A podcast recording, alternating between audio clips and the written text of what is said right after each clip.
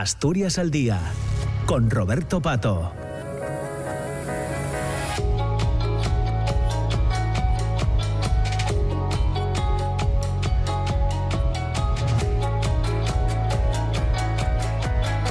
10 de la mañana, 7 minutos, comienza, entramos en la segunda parte del programa, en la segunda parte de Asturias al Día. Ya les decía al inicio, hace una hora aproximadamente, que hoy queríamos compartir esta segunda parte de Asturias al Día conversando con Concha Masa, que es eh, licenciada en Matemáticas por la Universidad de Valladolid, con premio extraordinario de licenciatura, doctora en Matemáticas por la Universidad de Cantabria y profesora titular de, eh, en el área de análisis matemático de la Universidad de Oviedo desde el año 1982. Eh, aparte de haber eh, sido, por ejemplo, diputada en la Junta General del Principado, su perfil nos parecía interesante para charlar hoy, eh, siguiendo algunos de los comentarios que hemos tenido ya en la primera parte del programa relacionados con ese Día de la Mujer y la Niña en la Ciencia. Concha Masa, ¿qué tal? ¿Cómo estás, Concha? Buenos días. Hola, buenos días, muy bien. Muchas gracias por participar con nosotros, por conversar con nosotros en esta, en esta mañana. Eh, creo que además estás teniendo una participación eh, activa en eh, distintas actividades organizadas desde la propia universidad en relación a este día, ¿no? A este día de la, de la mujer y la niña en la ciencia, ¿verdad? Sí, me ofrecí voluntaria sobre todo para impartir charlas en los institutos de secundaria y la verdad es que me llamaron de muchos institutos que todavía no he podido cubrir todos, pero espero poder visitarlos en los próximos días o semanas. Bueno, es un día que podemos eh, eh, conseguir que sea todo el año, ¿no? Todo el año es, eh, es necesario fomentar esas vocaciones, ¿no? Pues sí, efectivamente, no se puede quedar la cuestión en un día, hay que estar de forma permanente porque hace mucha falta y porque además, claro, la juventud cambia, evoluciona, eh, cada día se plantean unas inquietudes diferentes y hay que estar ahí para explicarles hmm. cómo, cómo están las cosas. Claro. Bueno, Concha, ¿qué te llevó a ti a, elegir estudios eh, de matemáticas? Pues la verdad es que a mí me gustaron siempre muchísimo las matemáticas. Es que desde muy pequeña mi madre me contaba anécdotas de cómo yo, sin necesidad de saber matemáticas, ya estaba ahí como echando mis cuentas y demás. Yo creo que, como a veces digo, nací matemática. Pero durante el bachillerato, sobre todo, pues me atraían varios temas, fundamentalmente matemáticas, física, también biología me atraía porque me gustaban mucho en las clases. Finalmente yo creo que fueron los profesores. Tuve un profesor muy bueno de matemáticas en el último curso del instituto y me condicionó, yo creo, principalmente para que me decidiese ya de forma definitiva. Claro, ¿tenías referentes, otros referentes, mujeres referentes? Pues no, la verdad es que en mi época yo no tenía ninguna mujer referente en matemática. Había tenido una profesora muy buena de matemáticas, efectivamente, durante el bachillerato y después tuve un profesor que era varón mm, en el último curso, que era el que entonces se llamaba COU. Pero esos eran mis referentes, cercanos y muy agradables, pero no referentes, digamos, de carácter nacional o internacional. Claro. Eh, ¿Consideras que mm, em, eh, eso eh, limita de alguna manera que haya más mujeres, más, ah, más niñas, más jóvenes que piensen en eh, estudiar ciencia, ciencias exactas? Pues eh, probablemente sí. Eh, yo, como te decía, voy por los institutos, estoy impartiendo actualmente una charla en la que una parte dedico a hablar de mujeres que han pasado a la historia en, en las matemáticas, ¿no? Pero son pocas y son de verdad heroínas. Yo quiero hacer ver que durante muchísimos años y siglos las poquísimas matemáticas que aparecieron en la historia, de las que nos ha quedado referencia, han sido auténticas heroínas porque han tenido que desarrollar su carrera contra viento y marea, pero actualmente no es así, es una carrera asequible para todo el mundo que quiera acercarse a ella, para mujeres especialmente que tengan interés y bueno, pues puede ser una buena profesional de, las matemáticas sin necesidad de ser un talento excepcional ni, ni sacrificar eh, grandes cosas, lo mismo que ocurre en otras profesiones. Y en cuanto a las renuncias, ¿has tenido que renunciar a muchas cosas para eh, poder desarrollar eh, tu carrera? Hombre, mm, en la vida siempre hay que estar eligiendo Eh, cuando trabajas y te quieres dedicar con, con intensidad a la docencia y a la investigación, evidentemente no puedes estar todo el día de paseo. Eh, en fin, yo creo que eso es una cuestión de elección, no más en las matemáticas que en cualquier otra carrera.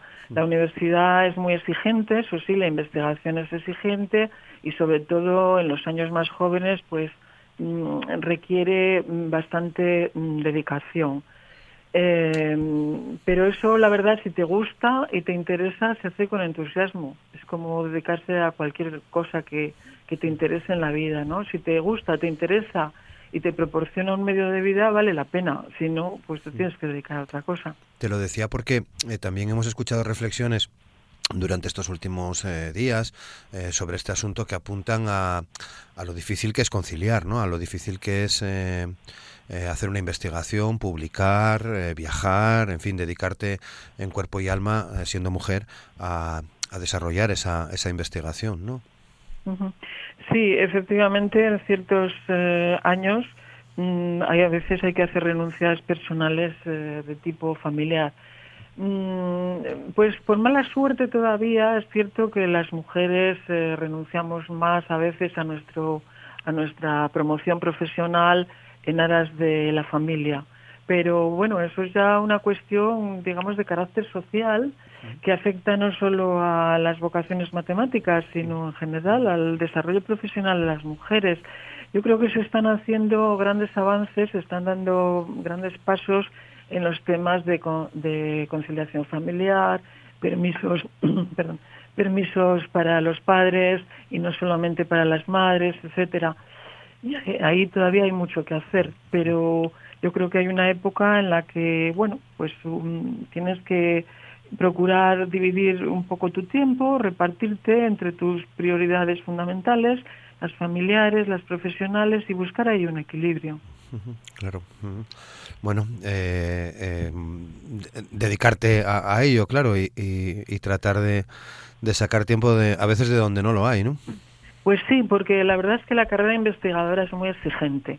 No es, eh, no se trata tan solo de que puedas hacer las cosas ahora o más tarde, sino que si dejas de investigar o relajas un poco el ritmo de investigación durante un tiempo, eso pasa factura a medio plazo. Y yo creo que esa es una de las razones por las cuales también las mujeres, eh, bueno, destacan menos en investigación ahora mismo en los rankings eh, internacionales y también pues tienden a, asumir menos eh, cargos de responsabilidades, etcétera. Sí, la verdad es que, eh, bueno, tengo aquí un dato, ¿no? Del de las rectoras y catedráticas que no superan el 25% eh, en las universidades españolas, ¿no? Que es un, es un problema, vamos, es evidente, ¿no? Sí, es, es un desfase muy grande que, como digo, poco a poco yo creo que hay que ir compensando pero no es de extrañar si tienes en cuenta pues eso que la carrera investigadora es muy exigente y la dedicación en cargos de gestión académica yo lo sé porque fui decana y simplemente el decanato que no es tanto como un rectorado ni muchísimo menos pero te exige muchísima dedicación y estar ahí pues más o menos siempre disponible y siempre pendiente de lo que ocurre en la facultad. Sí, eh, son datos que, que, no dejan de llamar la, atención cuando el 56% de las matrículas en, en carreras universitarias científico-tecnológicas es la representación de las mujeres, ¿no? Y, bueno, también parece casi evidente, ¿no? Tú nos, tú nos dirás cómo, cómo es eh, eh, tu clase, cómo son tus clases, pero que hay una mayoría de mujeres, ¿no? En, ya en las universidades, ¿no? Sí, eh, bueno, aquí en la Facultad de Ciencias eh, últimamente se está reduciendo la proporción de mujeres, es algo que me preocupa. Pero sí que es cierto que en general, en, ciencias, que es donde más conozco, en las eh, tecnológicas tengo menos datos, pero en las carreras científicas hay mm, una buena proporción de mujeres en los estudios, con buenos resultados, y después se da el famoso diagrama de tijeras, que siempre se pone porque es muy evidente, cómo las mujeres llegan al, a, realizar el grado, al doctorado un poco menos y después en la investigación va cayendo la proporción de mujeres respecto de la de hombres, ¿no? Y mucho y mucho más todavía, como decíamos, en los cargos de responsabilidad. Yo creo que ahí las mujeres tenemos que ser valientes, hacer un esfuerzo por eh, salir adelante y, hacernos, digamos, mm, respetar y, y reconocer porque tenemos, vamos, capacidades de, sobra, no solamente para estudiar una carrera de ciencias, sino para desarrollar la investigación y también para ejercer cargos de tipo de gestión académica. Yo ahora me refiero más bien a la universidad, ¿no? Hace falta dar un paso y ser valientes. Yo creo que no es tan difícil ¿eh? y sobre todo hay que hay que librarse de tabúes y de complejos que todavía aunque estoy segura de que se van superando mucho, pero sigue habiendo eh, tabúes, pequeños complejos, pequeños micromachismos que a veces mm, no nos damos casi cuenta de ellos, pero que poco a poco nos hacen a las mujeres echarnos para atrás en los momentos de tomar decisiones importantes. Sigue pesando esos estereotipos de género, Concha. Claro, sí, sí, sí. Sigue pesando relativamente bastante bastante. Claro. Y a nivel social y en las familias, ¿no? Incluso, eh, que también lo, hemos escuchado algunas veces, poner en duda, ¿no? Que se haga una, una carrera relacionada con, con, la biología, con la investigación, ¿no? A dónde, a dónde vas y lo que se lleva es otra cosa, ¿no? No sé si esas modas eh, ayudan más bien poco, pienso yo, ¿no? Pues sí, hay un entorno social que condiciona mucho a determinadas edades a la hora de tomar decisiones que son importantes para, para el futuro ¿no? de las jóvenes y, los jóvenes.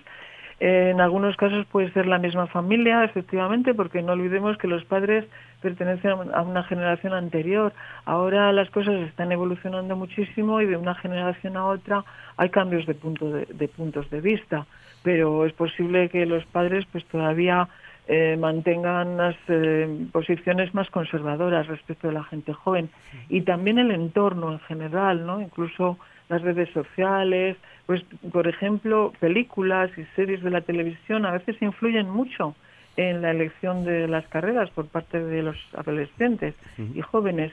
Entonces, bueno, pues yo creo que hace falta una labor importante que se desarrolla fundamentalmente en los institutos. Ahí yo creo que hay un momento clave en que el propio instituto tiene que tener recursos para, para que la gente sepa mm, tomar decisiones con toda la libertad, con toda la libertad, escuchando su propio, su propio corazón, digamos, sus sentimientos y su propia razón, ¿no? De pensar a mí me gusta dedicarme a esto o me gustaría estudiar, yo qué sé, matemáticas voy a poner como ejemplo, porque me gustan las matemáticas. Después, carrera, eh, salidas profesionales no van a faltar. Si tú haces una carrera que te guste, que te interese y la sacas con un mínimo de, digamos, de soltura, después eh, salidas profesionales no faltan, vamos, hoy en día. Claro. Lo importante es que te sientas a gusto en aquello que estudias o que vas a desarrollar en tu futuro. Hace unos días, hace ya, bueno, más bien unas semanas, eh, hicimos un programa en relación a la ansiedad matemática eh, con los datos del último informe PISA sobre la mesa. Eh, ¿Hay ansiedad matemática, Concha? bueno, mm, yo creo que puede haber un poco de ansiedad matemática a cierto, en ciertos niveles. En educación siempre hay casos de ansiedad, no solamente en matemáticas, eh, porque estamos acostumbrados a que, bueno, pues eh, los eh, chiquillos, la gente joven, tiene que obtener unas calificaciones mm, buenas, brillantes a ser posible, y suele haber bastante presión familiar. Después también a veces hay presión por la selectividad, por poder tener una nota que te permita elegir tu carrera. Eh, en fin, yo creo que eso desde luego hay que evitarlo y las matemáticas precisamente son una materia que es para disfrutar. A mí me parece que tiene mucho en común, por ejemplo, con el arte. Eh, tú si tienes cualidades para el arte lo tienes que desarrollar con libertad y disfrutarlo de ello. Si te gusta pintar, pues disfrutar de la pintura. No te puedes eh, no te puedes poner ansiosa porque no te salgan las cosas como quieres a lo mejor entonces ese no es tu camino. Las matemáticas son un arte también y un lenguaje y son muy divertidas si se saben apreciar. Entonces yo creo que ahí, bueno, debería eh, hacerse un esfuerzo socialmente, ¿eh? me refiero en general a docentes y a todo el entorno social para no presionar demasiado al alumnado, para que cada quien pueda desarrollar un poco de acuerdo con sus mm, capacidades y sus cualidades y para que quien más cualidades tenga para una materia, más pueda disfrutar de ella en lugar de caer en la ansiedad. Bueno, mm, desde el 2015 eh, Naciones Unidas conmemora este Día Internacional de la Mujer y la Ciencia. Esto sumamos otro dato, la Ley de Igualdad de 2007 o la Ley de Ciencia de 2022 y entramos en otra de las partes eh, de, relacionadas con Concha Masa, que como os decía al inicio ha tenido también, eh, bueno, tiene una trayectoria de vinculación a movimientos sociales desde siempre y también en la política activa. Ha sido diputada en la Junta General del, Principado. Eh, creo que en alguno de los programas hablábamos precisamente de, estas cosas, digo en el, en el, pasado, ¿no? En, en, el programa que hacemos desde la Junta General del Principado, por la eh, importancia que tiene que tener eh, que desde la, la, política se legisle para tratar de promocionar este tipo de cosas también, Concha. Sí, por supuesto. Eh, yo fui diputada efectivamente en la Junta General por Izquierda Unida de 2015 a 2019 y bueno, aunque por supuesto es conocido, pero desde dentro pude entender mucho mejor la importancia de tener unos gobiernos u otros, unos parlamentos u otros que, que gobiernen para, digamos, de forma progresista, ¿no? Para desarrollar este tipo de leyes y de normas que después eh, repercuten en la vida de, todas las personas, por supuesto. Mm, es, a mí me da mucha pena cuando se hay gente que, que va proclamando por ahí, además con aires de, de, ser el, más listo de la clase, ¿no? que la política no sirve para nada, cuando eso es un error tremendo. O sea, la política te está repercutiendo todos los días en cada una de, las cuestiones a las que te enfrentas, ¿no? Y en particular no cabe duda de que en aspectos de igualdad y, y de, bueno, como decíamos antes, de, de conciliación familiar, etcétera, eh, se ha avanzado mucho, especialmente gracias a los gobiernos progresistas, no cabe ninguna duda. En política hay que aplicar, como las matemáticas, un poquito de sentido crítico, pensar las cosas, no dejarse mover por tópicos. Yo eso se lo recuerdo mucho a mis alumnos y alumnas, que en la ciencia, desde luego, es fundamental saber interpretar bien los datos que tienes. O sea, lo primero, saber leer y, y no solamente eh, ver por encima lo que está escrito, ¿no? Hay que saber leer en profundidad, es decir, interpretar los datos. Y entonces es cuando distingues lo que te puede interesar más, lo que te puede interesar menos y sobre todo distingues si te están engañando o no. Para eso hay que tener un poco de espíritu crítico. Y desde luego las ciencias y las matemáticas ayudan muchísimo. ¿eh? No digo que con otros, en otras materias no desarrolles el sentido crítico, por supuesto, pero siempre saber pensar y saber pensar con, con un análisis riguroso de lo que tienes delante es fundamental. En la política hay que aplicarlo, vamos, de una manera meridianamente. Eh, si ha cambiado la incorporación de la mujer a la, a la política, ¿no? Si echamos una mirada eh, al pasado más, más reciente, ¿no? Cada vez hay más mujeres en política, evidentemente. No tanto en cargos eh, importantes, bueno, ministras y ministros, consejeras, mm, pero, pero la incorporación ha crecido, ha evolucionado, ¿no? Sí, sí, sí. Eh, bueno, sobre todo los gobiernos de izquierdas hay que reconocer que en esos aspectos son mucho más sensibles a la presencia de mujeres en los gobiernos. Hombre, claro que ha evolucionado muchísimo. Si echamos una mirada, por ejemplo, a la hemeroteca para recordar cómo fue la transición española, vemos que ahí todos los que aparecían eran paisanos en todas las fotos, prácticamente en todas las fotos de la transición y de los primeros años de la democracia. No vamos a a mirar más atrás porque entonces todavía peor. Pero bueno, si miramos a nuestra historia democrática, porque lo demás es una especie de, de, telón oscuro, pues eh, se ve cómo ha evolucionado ahí la presencia de mujeres, desde luego, y no hace tanto, total, son cuatro días. ¿eh? la verdad es que teníamos mucho pendiente en España, teníamos muchas eh, muchos mm, avances pendientes, uno de ellos era el de la igualdad, porque a pesar de que con la Segunda República se consiguió el voto femenino en España y fue uno de los primeros países europeos en conseguirlo, después, claro, 40 años de retroceso pesó mucho. Y en la democracia yo creo que se han hecho grandes esfuerzos. Las mujeres hemos sacado la cabeza y poco a poco nos hemos ido haciendo eh, ver, respetar y, reconocer. Por eso ahora mismo pues eh, sí que hay una representación relativamente decente en gobiernos, en puestos de responsabilidad y todavía queda mucho por andar. ¿Sigues ahí con el gusanillo de la política, Concha? Bueno, gusanillo de la política, como tú lo llamas, no se puede evitar, porque como te digo, la política nos influye en, en todo en la vida cotidiana. Yo ahora mismo no ocupo cargos públicos, ni tampoco me conviene, ya tengo una cierta edad, pero sí que me parece que en la política activa hay que estar como ciudadana simplemente. Claro. Bueno, pues eh, lo vamos a tener que dejar aquí ya. Son ya las 10 de la mañana y 27 minutos. Tenemos que ir despidiendo el programa. Eh, Concha Más, ha sido un placer este reencuentro en, la, en las ondas. Te agradecemos mucho que hayas compartido con nosotros esta última parte de Asturias al Día en este, en este lunes 12 de febrero. Muchas gracias. Pues gracias a vosotros, también para mí ha sido un placer. Bueno, pues te, seguimos en contacto. Eh, lo dicho, disfruta. Muchas gracias, Concha. Saludos, buen día. Saludos, adiós. 10 de la mañana, 28 minutos. Despedimos el programa. Mañana volveremos a las 9 con Asturias al Día en la radio pública, en RPA, analizando también cuestiones que tienen que ver, como tratamos de hacer cada mañana, con la actualidad más cercana, con la actualidad asturiana, eh, sin renunciar a abordar otras eh, cuestiones que también nos afectan como ciudadanos que somos de este mundo.